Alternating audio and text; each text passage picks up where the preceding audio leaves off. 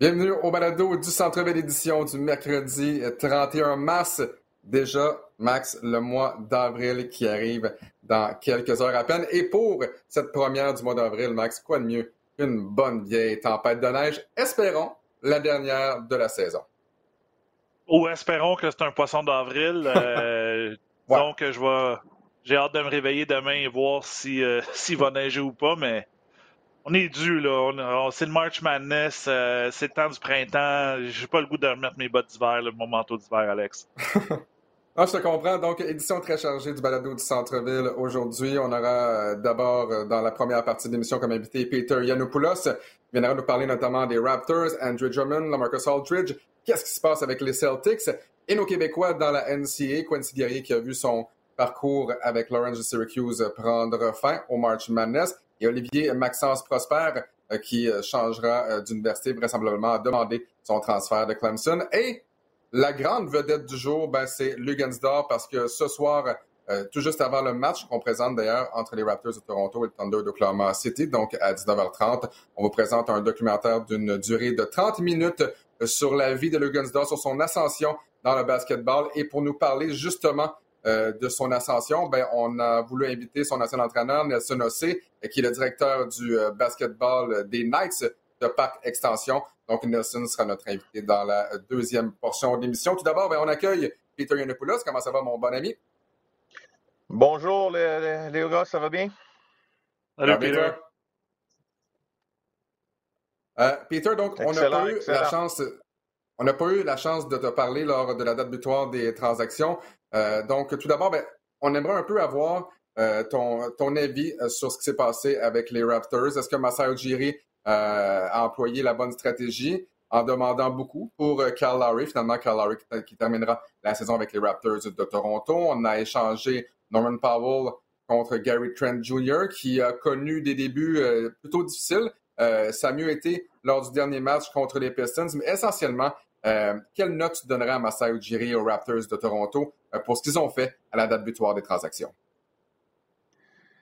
Mais je te dirais, je donnerais une note de, B, euh, pas plus que ça. Je pense que Norman Paul, on sait que c'est un joueur qu'on a cultivé, on a développé comme choix de deuxième ronde de, UCLA, les Bruins. Je pense que Norman est, bien content aujourd'hui pour les Bruins, mais je pense que Paul, Paul est devenu un, vraiment un excellent marqueur dans la NBA, puis je pense qu'il connaît sa meilleure saison cette année avec les Raptors durant une année de contrat. Fait que pour lui, son agent, sa famille, euh, on, va le payer euh, assez bien euh, l'année prochaine. Fait que là, c'était est-ce que tu peux te mettre, tu peux permettre d'avoir un Norman Paul à peu près à 20-22 millions déjà avec le noyau de Van Vliet, Siakam et OG Ananobi?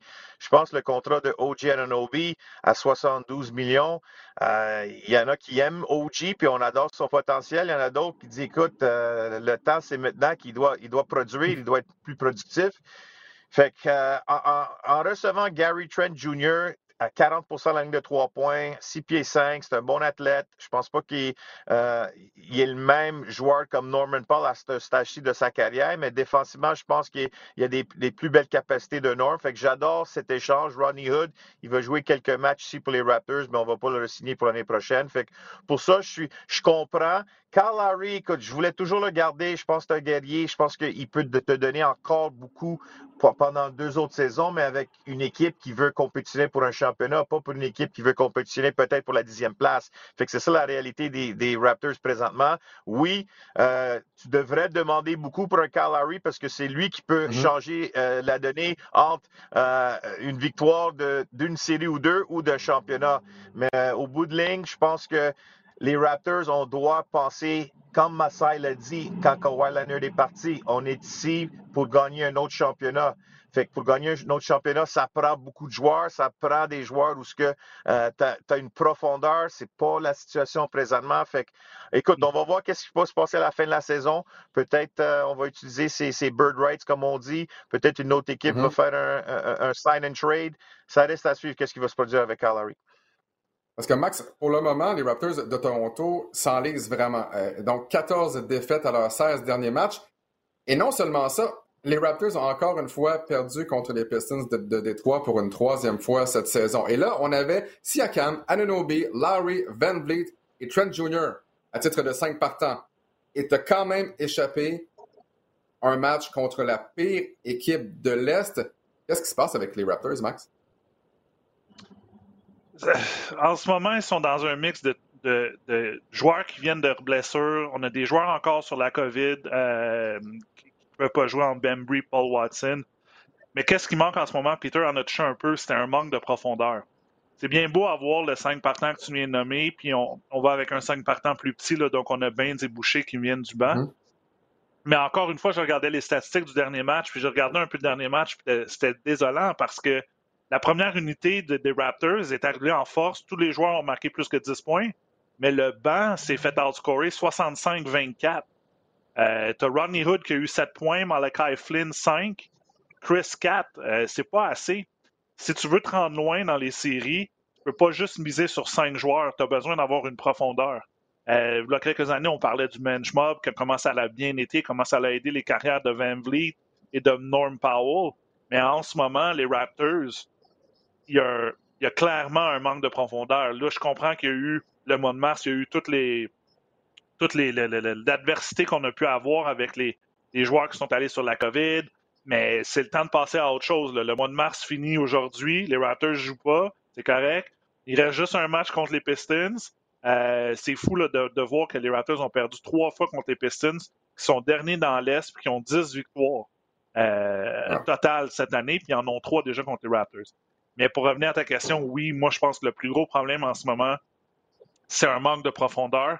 On a besoin d'une certaine constance aussi là, en termes qu'on a un 5, 5 partants ou un alignement différent dans les deux, trois dernières semaines. On avait même Nick Nurse qui était absent à cause de la COVID, ses assistants aussi. on a juste besoin de revenir à la normale. Euh, puis de voir un peu les Raptors comme on a vu là, euh, contre les Nuggets. Dans cette série de défaites qu'on a là, on a perdu 12 des 13 défaites, mais la victoire qu'on a, c'est contre les Nuggets, qui est une des meilleures équipes dans l'Ouest en ce moment. C'est ça le problème. On bat régulièrement les meilleures formations. On a des, victoires contre les Bucks, on a des victoires contre les Nets également, mais on va perdre trois fois contre les Pistons, qui au total ont 13 victoires. Donc 10 victoires contre toutes les autres formations de la NBA et trois contre les Raptors de Toronto. Peter, j'aimerais t'entendre maintenant sur la venue de Andrew Drummond avec les Lakers, qui sera de la formation partante ce soir contre les Bucks de Milwaukee. Donc, pour ceux qui nous, écoutent ou nous regardent, donc ce mercredi, euh, Drummond va obtenir le départ avec les Lakers. Et Marcus Aldridge avec les Nets de Brooklyn. Qui a eu l'avantage de la formation de l'Est ou la formation de l'Ouest? Mais juste pour revenir vite, vite, qu'est-ce que Max a dit de la profondeur? En 2019, les gars, quand les Raptors ont gagné le championnat, la deuxième unité, tu avais Van Vliet, tu avais Norman Paul, puis tu avais Serge Ibaka. Puis là, les Raptors, la deuxième unité, c'est plein de gars de contrat de deux volets. Watanabe, Watson, euh, tu as juste un boucher. Fait n'y a, a, pas assez de talent pour les Raptors. C'est pour ça qu'ils sont dans la position où ils sont. Mais on peut parler de ça beaucoup, puis on va parler sur RDS aussi durant des matchs. Mais pour répondre à ta question, je pense que Drummond apporte euh, un, élément de rebond euh, élite pour, les Lakers. Je pense pas que c'est le meilleur euh, joueur défensif comme joueur de centre, mais c'est un gars qui, 44 fois, il a eu 20 rebonds dans sa carrière. C'est quelqu'un qui va donner des deuxièmes et des troisièmes opportunités pour les Lakers. Puis qu'est-ce que j'adore pour cette acquisition, c'est que Anthony Davis ne veut pas jouer à la position de centre. Il veut jouer la position de 4. Oui, vers la fin du match, on doit le mettre à 5 parce que c'est le meilleur aliment. Mais là, Davis est content parce qu'il ne doit, il doit pas jouer le centre. Puis là, Drummond, je pense qu'il peut être encore meilleur que Dwight Howard et Javel McGee qui ont fait le boulot l'année passée. Marc Gasol, on ne sait pas, c'est pas le même joueur qui était il y a peut-être 3, 4 ou même il y a deux ans. Fait que Drummond pour les Lakers, c'est incroyable. Chapeau à Rob Pelinka. Mais de l'autre côté, le Marcus Aldridge, oui, c'est quelqu'un qui s'est fait repêcher numéro 1 en 2006, euh, euh, numéro 2 en 2006. Les, Raptors ont pris Bargnani. euh, Aldridge, c'est pas le même joueur non plus. Euh, on, on va pas trop parler de de, Primo Pasta de M. Bargnani, mais on va parler d'Aldridge. Aldridge, c'est quelqu'un ah.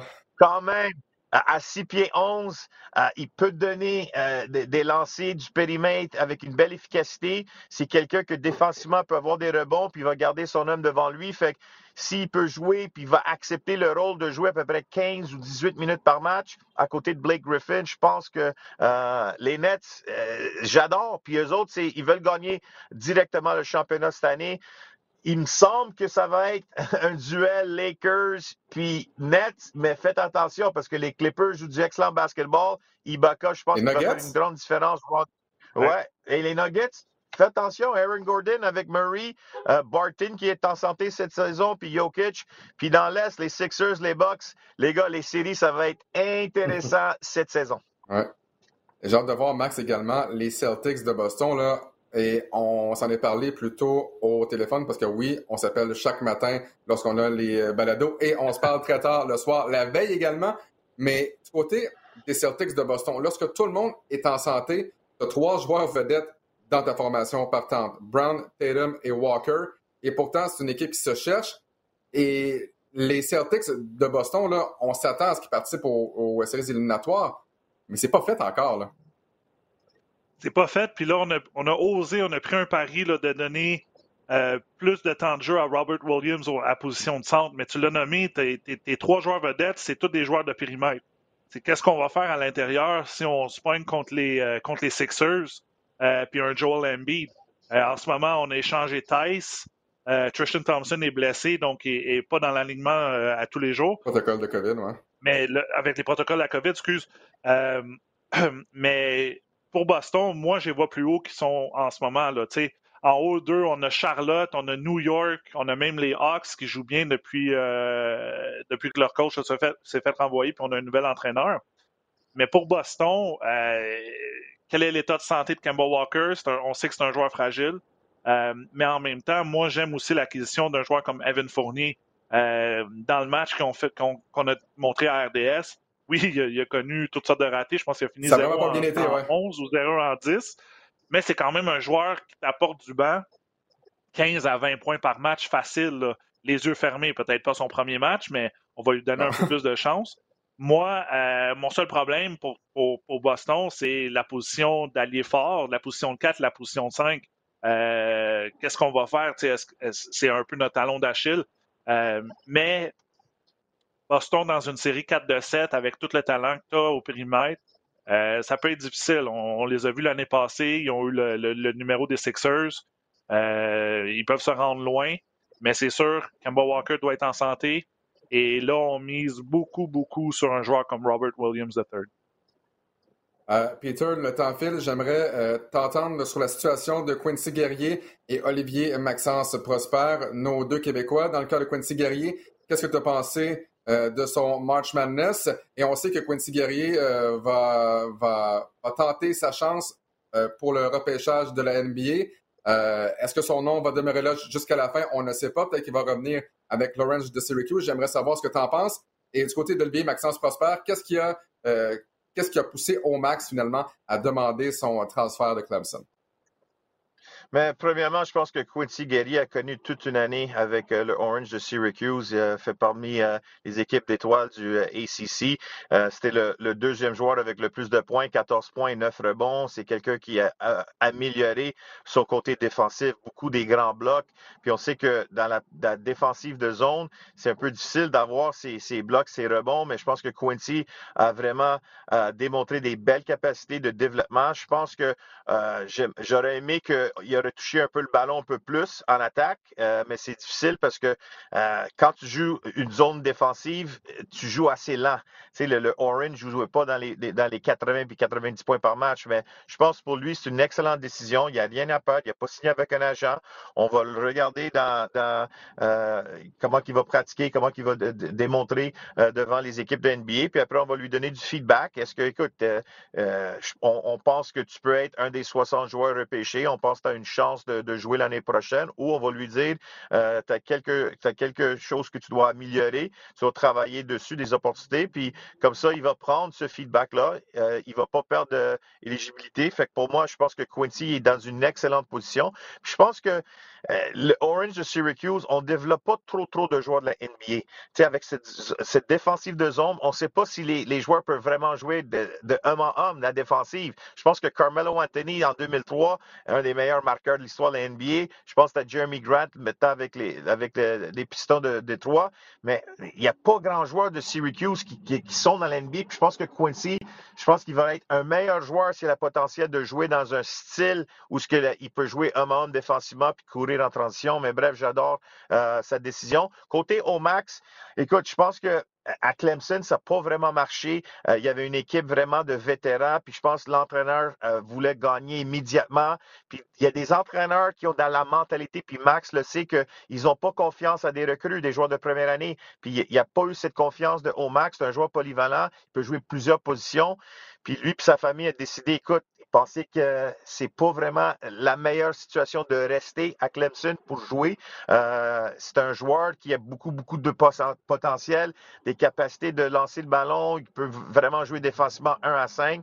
Puis là, il y a beaucoup, beaucoup d'équipes qui, appellent ses parents pour avoir la chance d'avoir les services de Omax. Euh, je te dirais, quand tu es 6 pieds 8, qui a joué pour l'Académie de l'NBA au Mexique, je pense qu'Omax, il y a une, une décision assez difficile parce que cette décision va vraiment le propulser pour avoir une belle carrière de l'NCA et son rêve de jouer dans l'NBA. Fait euh, ça, mais c'est difficile, les gars, c'est la COVID. Il ne peut pas vraiment aller visiter toutes les écoles. Ça dépend des États où ce que tu as le droit de visiter. Mais je pense qu'il va trouver un bon style de jeu pour Omax. Puis je m'entends une belle carrière pour lui l'année prochaine. Peter, on va parler avec euh, Nelson Ossé dans euh, un instant. Euh, j'aimerais que tu me parles un peu du documentaire sur la vie de Lugensdor. Respecte-nous. Et je sais que Nelson est un gars très humble, mais j'aimerais que tu me parles de l'importance de Nelson Ossé dans la progression de Lugensdor en tant que joueur de basketball. Non, mais c'est tellement important, Nelson, qu'est-ce qu'il a fait. Moi puis Nelson, on a fréquenté la même école secondaire. On, se connaît depuis qu'on est tellement jeunes. Puis Nelson, euh, il a dédié sa vie à aider les jeunes avec le programme de Parkex, Brooker Elite. Puis il y a plein de, belles histoires, outre Lugensdorf, euh, avec des gens que Nelson aide, des, des jeunes joueurs qui ont de la difficulté des fois à la maison, sur le terrain, à l'école. Lui, il donne une opportunité. Lui, c'est la discipline. Euh, puis il aide les jeunes jeunes joueurs devenir des hommes quand ils vont quitter le programme. Fait que je suis tellement fier de Nelson, puis je suis tellement fier de Lugans. Écoute, je le connais depuis qu'il est tellement jeune, puis c'était serré pour Lugans de faire ce documentaire avec nous à RDS parce que quand il est revenu à Montréal, il y avait une, petite fenêtre de, le faire, puis il a décidé de, le faire pour nous. Euh, j'étais là, j'ai tout vu, mais quand j'ai regardé le documentaire, j'avais des larmes aux yeux, les gars. C'est tellement une belle histoire, puis c'est un jeune joueur humble, Lugens. C'est un gars qui est fier de Montréal, il est fier de sa famille, il est fier de tout le monde. Il, va dire bonjour, il va saluer tout le monde. Montréal, c'est sa ville. Puis là, c'est un joueur d'impact dans la NBA. Puis c'est pas un grand joueur de 6 pieds 10, 7 pieds que d'habitude, c'est plus facile de faire la NBA. C'est un garde, c'est un meneur. Écoute, euh, je peux pas être euh, plus fier de Lugens. Puis euh, tout le monde au Québec, regardez ce soir à 7h30. Vous allez avoir des larmes aussi. Des larmes Oui, papa. Oui. Assurément, je peux dire que j'avais les yeux mouillés également à la fin du documentaire. Merci beaucoup, Peter, pour ton temps ce matin. Merci à vous, Peter. Bonne journée. Bon. Merci beaucoup. Donc, comme tu l'as dit, c'est euh, ce soir 19h30, la grande première du documentaire Respecte-nous euh, sur les ondes de RDS sur l'ascension de Lugansdor au basketball. Et l'une des personnes, justement, qui a contribué au succès de Lugans, c'est certainement le directeur euh, du programme de basketball des Knights de Park X, son ancien entraîneur Nelson Ossé, qu'on entend dans le documentaire et qu'on a la chance également d'accueillir aujourd'hui au balado du centre-ville. Merci beaucoup, euh, Nelson, pour avoir accepté notre invitation. Très content d'avoir la chance de discuter avec toi aujourd'hui.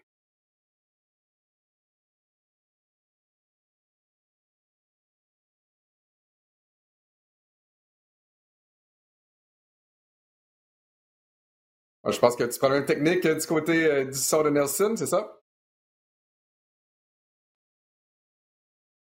On n'entend pas euh, Nelson Ossé. des, choses, des choses qui arrivent quand on fait du direct comme ça. Exactement. C'est pas technique, ça arrive, il n'y a aucun problème.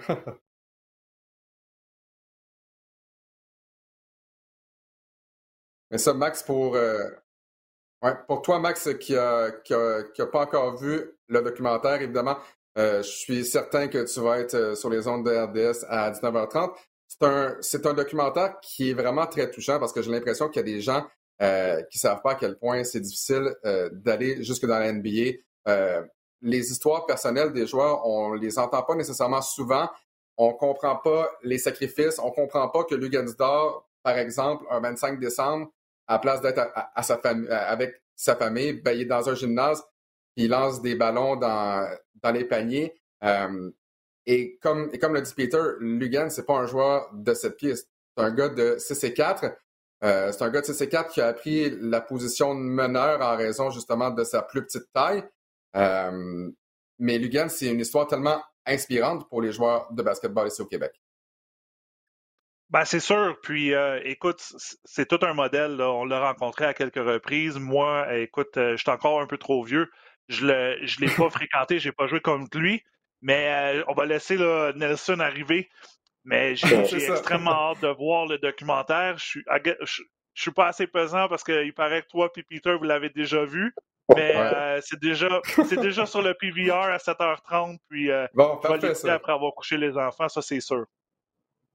Nelson, donc encore une fois, merci beaucoup pour avoir accepté notre invitation. Euh, Nelson, tu as été le témoin privilégié, puis en fait, le, le mot témoin, je pense que c'est pas le bon tu as, été un des acteurs du développement de Lugansdor. Et lorsque tu vois d'où il est parti à l'âge de 12 ans à Parkex et ce à quoi il est devenu aujourd'hui, ça doit être un sentiment de fierté assez exceptionnel parce que je pense que les gens, comme je disais à Max, en regardant le documentaire, ils vont se rendre compte à quel point euh, Lugansdor a mis les efforts, a fait des sacrifices et a surmonté tellement d'obstacles pour se rendre là où il est aujourd'hui. Écoute, je pense que tout d'abord, je pense qu'on donne beaucoup de crédit, hein. on me donne beaucoup de crédit pour ce qui est arrivé à Lugans, mais je pense que la plupart du le plus gros crédit revient à sa famille, lui et sa famille, puis sa mère, frères et sœurs qui ont cru en moi. Très souvent, dans, un athlète comme Lugans, des athlètes nécessairement qui ont le potentiel de Lugans, euh, c'est souvent vu nécessairement parce qu'il y a de la discordance nécessairement par rapport à qu'est-ce qu'il faut faire pour aider le jeune le plus, le, possible. Dans, le cas de Lugans, ça a été facile. La famille m'a m'a toujours facilité la tâche par rapport à lorsqu'il fallait le suspendre à l'école, euh, lorsqu'il fallait prendre des décisions difficiles, soit le transfert d'école. Fait c'est, un travail d'équipe. On a travaillé ensemble, moi et sa famille, puis nécessairement, c'est ce qui fait que le succès, le succès de Lugans aujourd'hui. Nelson, tu as coaché euh, des centaines de joueurs, sinon des milliers. Euh, qu'est-ce qui rend Lugans si différent des autres et pourquoi il s'est rendu dans la Ligue?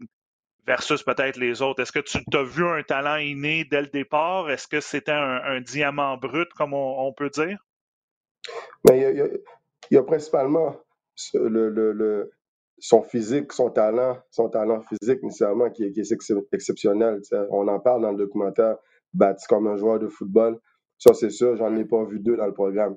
Mais il y a aussi sa persévérance. C'est un gars nécessairement que ça n'a pas tout le temps été facile. Le, Écoutez, lorsque vous avez 14-15 ans puis que vous avez un Nelson aussi euh, qui, qui, qui, qui, vous enlève le sport que, que, que, vous aimez le plus, tu voyages 45, une heure de temps de route par jour pour venir juste étudier puis tu n'as pas le droit de toucher un ballon, ça prend de la persévérance. Puis je pense que mm. c'est cette belle qualité-là que, qui l'a aidé dans, dans, au repêchage lorsqu'il n'a pas été repêché ou nécessairement. Mm-hmm. Donc, en anglais, on dit il y a grind, mais c'est le, le, la persévérance t'aide aussi dans le grinding. Fait que je pense que c'est ce qui a aidé Lugans beaucoup. Je dirais persévérance. Quand on parle... vas-y, vas-y.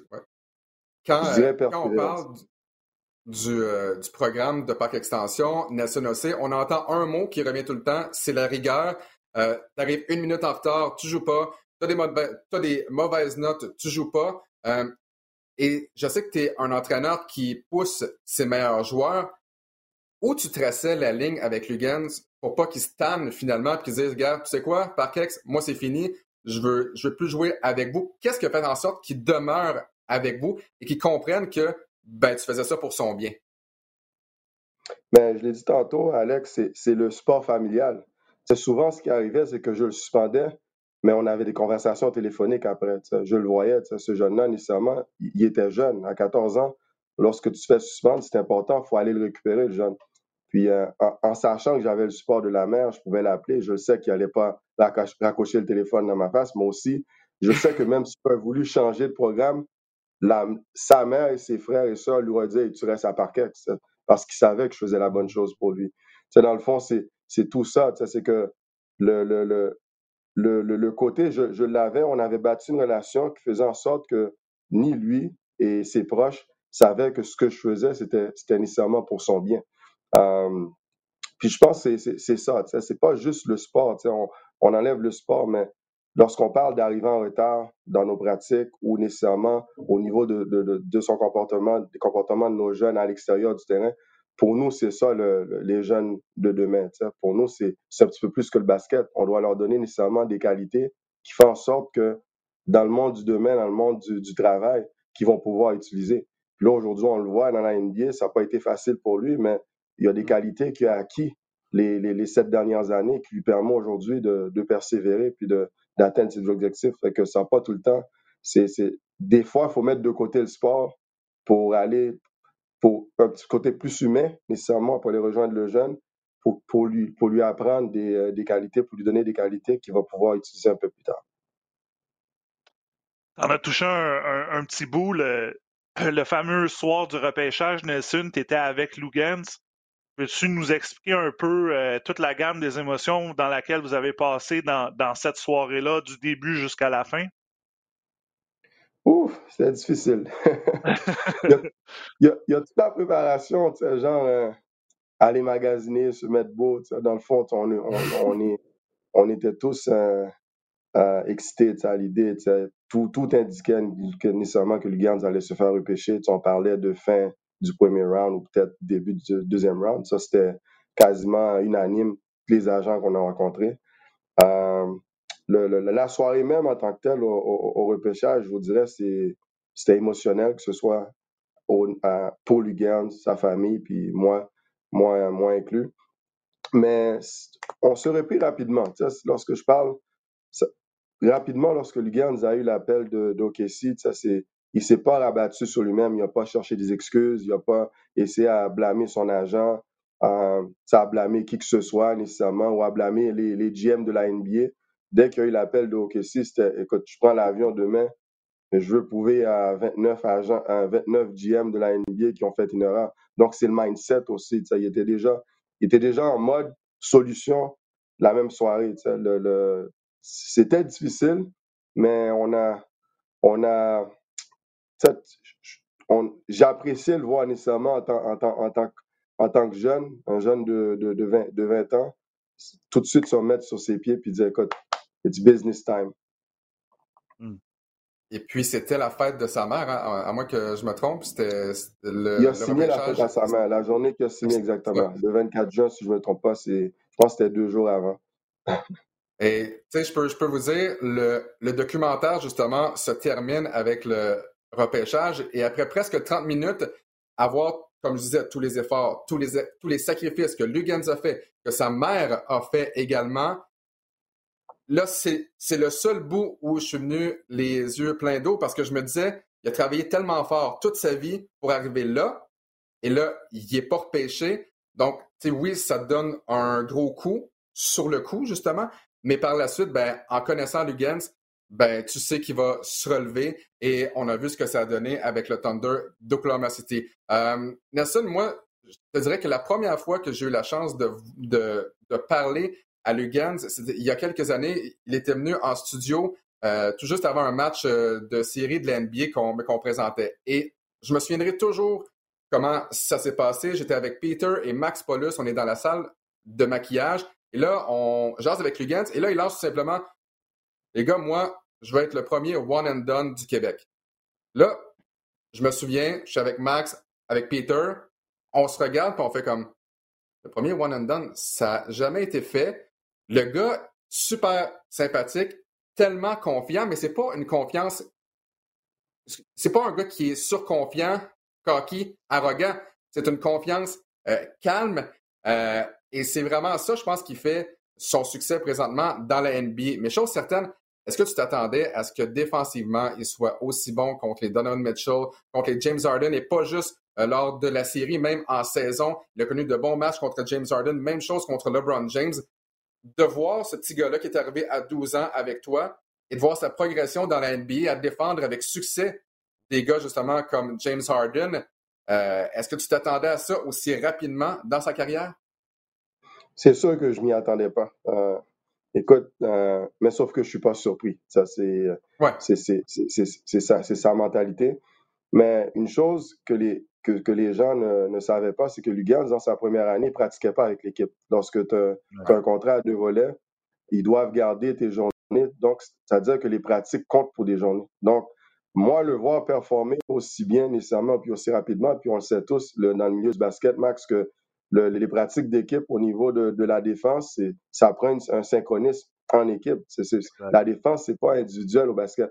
Et le voir, euh, euh, malgré sans pratique, avoir ce genre de chimie avec l'équipe puis performer aussi, ça, ça démontre, moi, je pense que c'est un, un talent. Ça, je pense, je pense pas que ça s'apprend, ça. Parce que c'est, c'est, c'est, c'est quelque chose quand même d'assez exceptionnel. Tu pratiques pas, puis tu rentres dans l'équipe, on te pitch dans, dans, dans un match, puis tu réussis non seulement à garder les meilleurs joueurs de l'autre équipe, mais aussi en synchronisme avec les, tes quatre coéquipiers sur le terrain.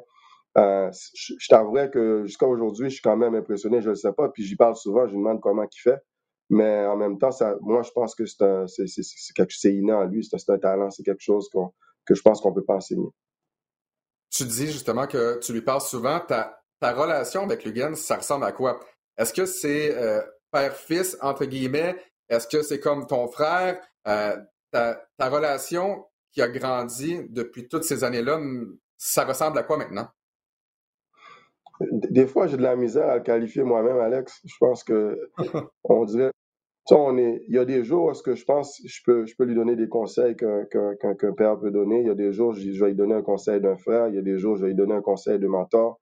D'autres jours, ça peut être un conseil de, de coach d'entraîneur de, basket.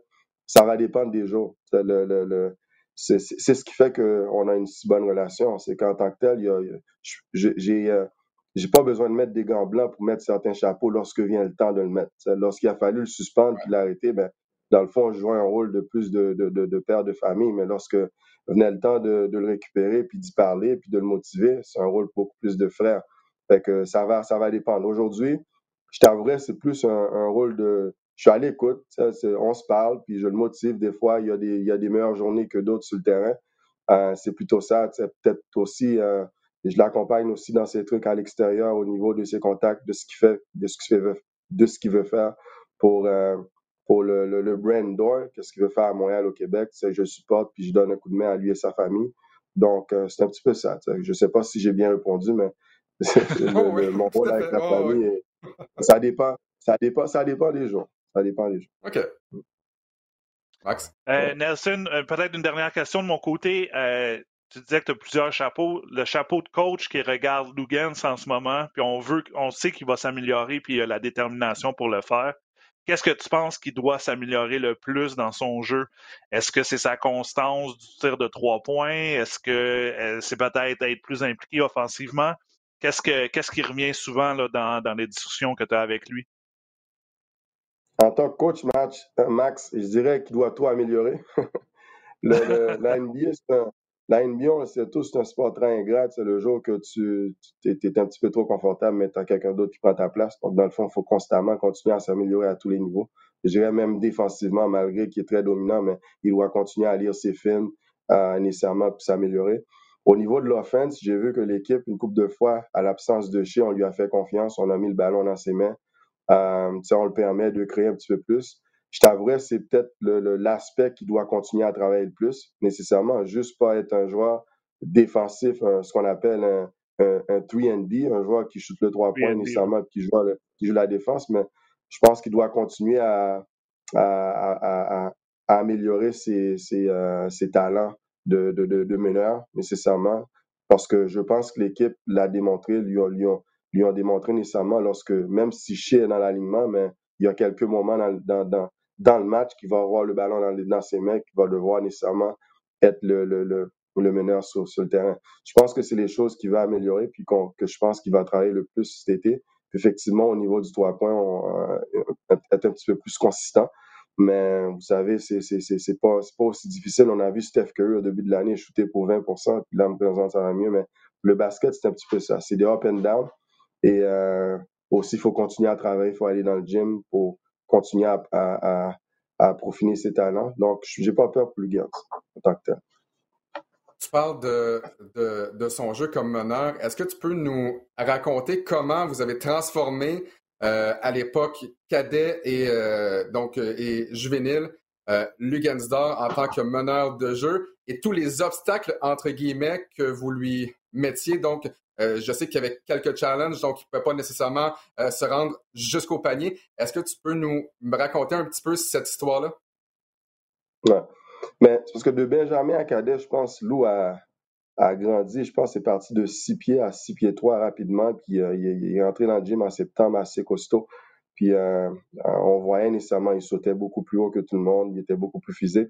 Puis on avait une décision à prendre, soit le, le, le, sauter de, de calibre, de cadet, de Benjamin à juvénile. Et euh, après avoir discuté avec certains de mes entraîneurs, on trouvait nécessairement ce qui était mieux pour lui, surtout avec son corps, c'est de, de, de, de, l'aider à se développer ses niveaux de euh, ses potentiels de, meneur. Fait qu'on a décidé de jouer cadet. Euh, je sais que dans le monde du basket au Québec, il y a plusieurs personnes qui m'ont interpellé en me disant non, pourquoi tu ne fais pas jouer un peu plus haut? Mais c'est parce que plus haut, on avait déjà un joueur dominant qui s'appelait Kevin Civil, qui jouait déjà qui a, qui a joué à Montmorency, qui jouait déjà euh, mm-hmm. à juvénile. Donc, Lugard n'aurait peut-être pas eu la chance de, de, toucher trop ballon. Donc, on l'a joué cadet. Et euh, le, il, quand même, il scorait des, des, des 25-30 points par match. Puis là, on est arrivé, je pense, après le deuxième, troisième match, on voulait plus qu'il score. C'était tu passes le ballon, puis quand tu es ouvert, tu shootes le ballon. Puis ça, c'était une façon pour nous, pour lui dire, il était déjà beaucoup plus gros, beaucoup plus costaud que tout le monde. Donc, c'était facile pour lui de se rendre euh, sur le terrain. Mais là, lui demander à passer puis à, à, à, à lire ce qui est un bon lancer, c'était un obstacle. Mais je vous, je vous avouerai, au début de l'année, c'était un peu plus difficile, mais à la fin de l'année, ça a cliqué. Puis c'est là qu'on qu'on a vu Ligan se développer, puis commencer plus à, à, à, dribbler le ballon à l'extérieur, à, à, prendre des décisions. Puis c'est là vraiment que ça, il s'est développé en tant que meneur. En terminant, si les gens ont une chose à retenir du documentaire qui sera présenté ce soir, donc mercredi à RDS à compter de 19h30, qu'est-ce que ce serait? Le... Wow! Euh, je vous dirais pour de vrai, le, le, pour avoir lu le reportage, puis je me suis moqué, euh, mais je, me suis moqué de Lou un peu. Je ne sais pas lui la vraie vedette dans, dans, le reportage, c'est sa maman. Euh, J'ai vu celui de ben... PSN sans, sans, sans, la mère. Je vous avouerai, c'est le, le, le, ça montre quel, quel, quel genre de femme qu'elle est, puis ça démontre le caractère de Lugan. Je pense que c'est, en regardant le, documentaire, on dit euh, derrière tout grand homme, il y, a, il y a, une, grande femme, mais dans le cas de Lugan, je dirais derrière tout, ben, c'est le cas. C'est, euh, moi, c'est ce que c'est le côté émotionnel, c'est le côté basket de. Je, je, je l'entends depuis les trois, quatre dernières années, mais l'histoire de sa mère, je la connaissais pas, malgré qu'on se connaisse ça fait longtemps. Fait que je me dis, euh, là, je comprends pourquoi Lou il est ce qu'il est. Que c'est... Donc, on va dire, dans, l'histoire, c'est derrière tout grand homme, il y a une grande femme. Exactement.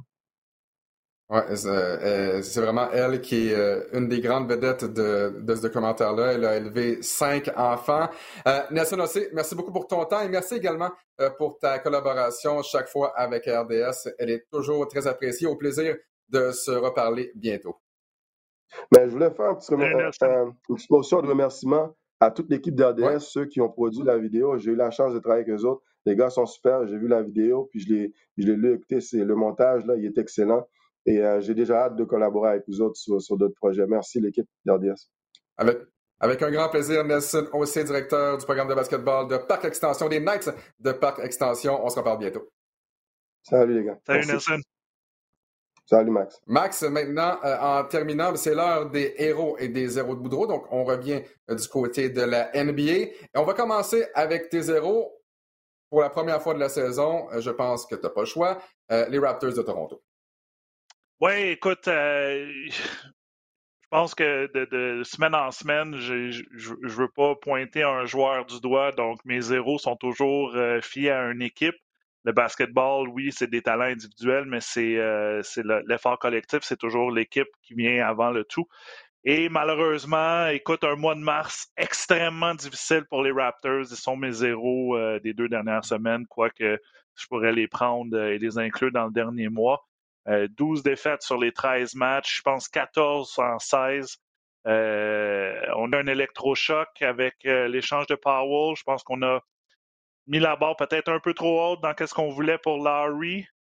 Et, et, là, on est, euh, je veux pas dire pris avec lui, mais on, on doit vivre avec lui et, son contrat pour, le fin de la, pour la fin Et Messiah l'a dit, hein, les joueurs qui ont en ce moment, là, tu peux pas demander à un Carl Larry, à un Fred Van Vliet de, de tanker pour aller chercher un choix de repêchage. Je pense qu'ils vont, euh, ils, vont se ben, battre, ils vont se sortir. mais c'est ce qui arrive naturellement présentement quand même. ouais, c'est ça. Euh, je pense qu'avec Peter, on l'a bien dit, là, il y a peut-être un, manque de talent en termes de profondeur avec les Raptors, mais euh, je suis encore confiant qu'ils vont peut-être arriver par la porte arrière là, pour les séries, puis peut-être surprendre, mais ça risque d'être extrêmement difficile.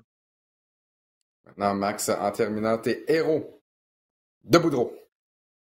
Le héros Boudreau, écoute, c'est comme qu'on aime l'appeler, le Charles Barkley 2.0 euh, ou euh, le Charles Barkley gaucher dans un corps de LeBron James, Zion Williamson. Ou la ballerine de 300 euh, livres. La ballerine de 300 livres, comme tu l'as, comme tu l'as bien nommé lundi. je regardais le match, puis c'est incroyable. Zion Williamson, à chaque fois, je me dis, Dieu a fait un, corps humain de, avec ses talents athlétiques-là. C'est, écoute, j'ai pas d'autre mot que il y en a juste un sur la Terre. 28 euh, points par match lors des deux dernières semaines.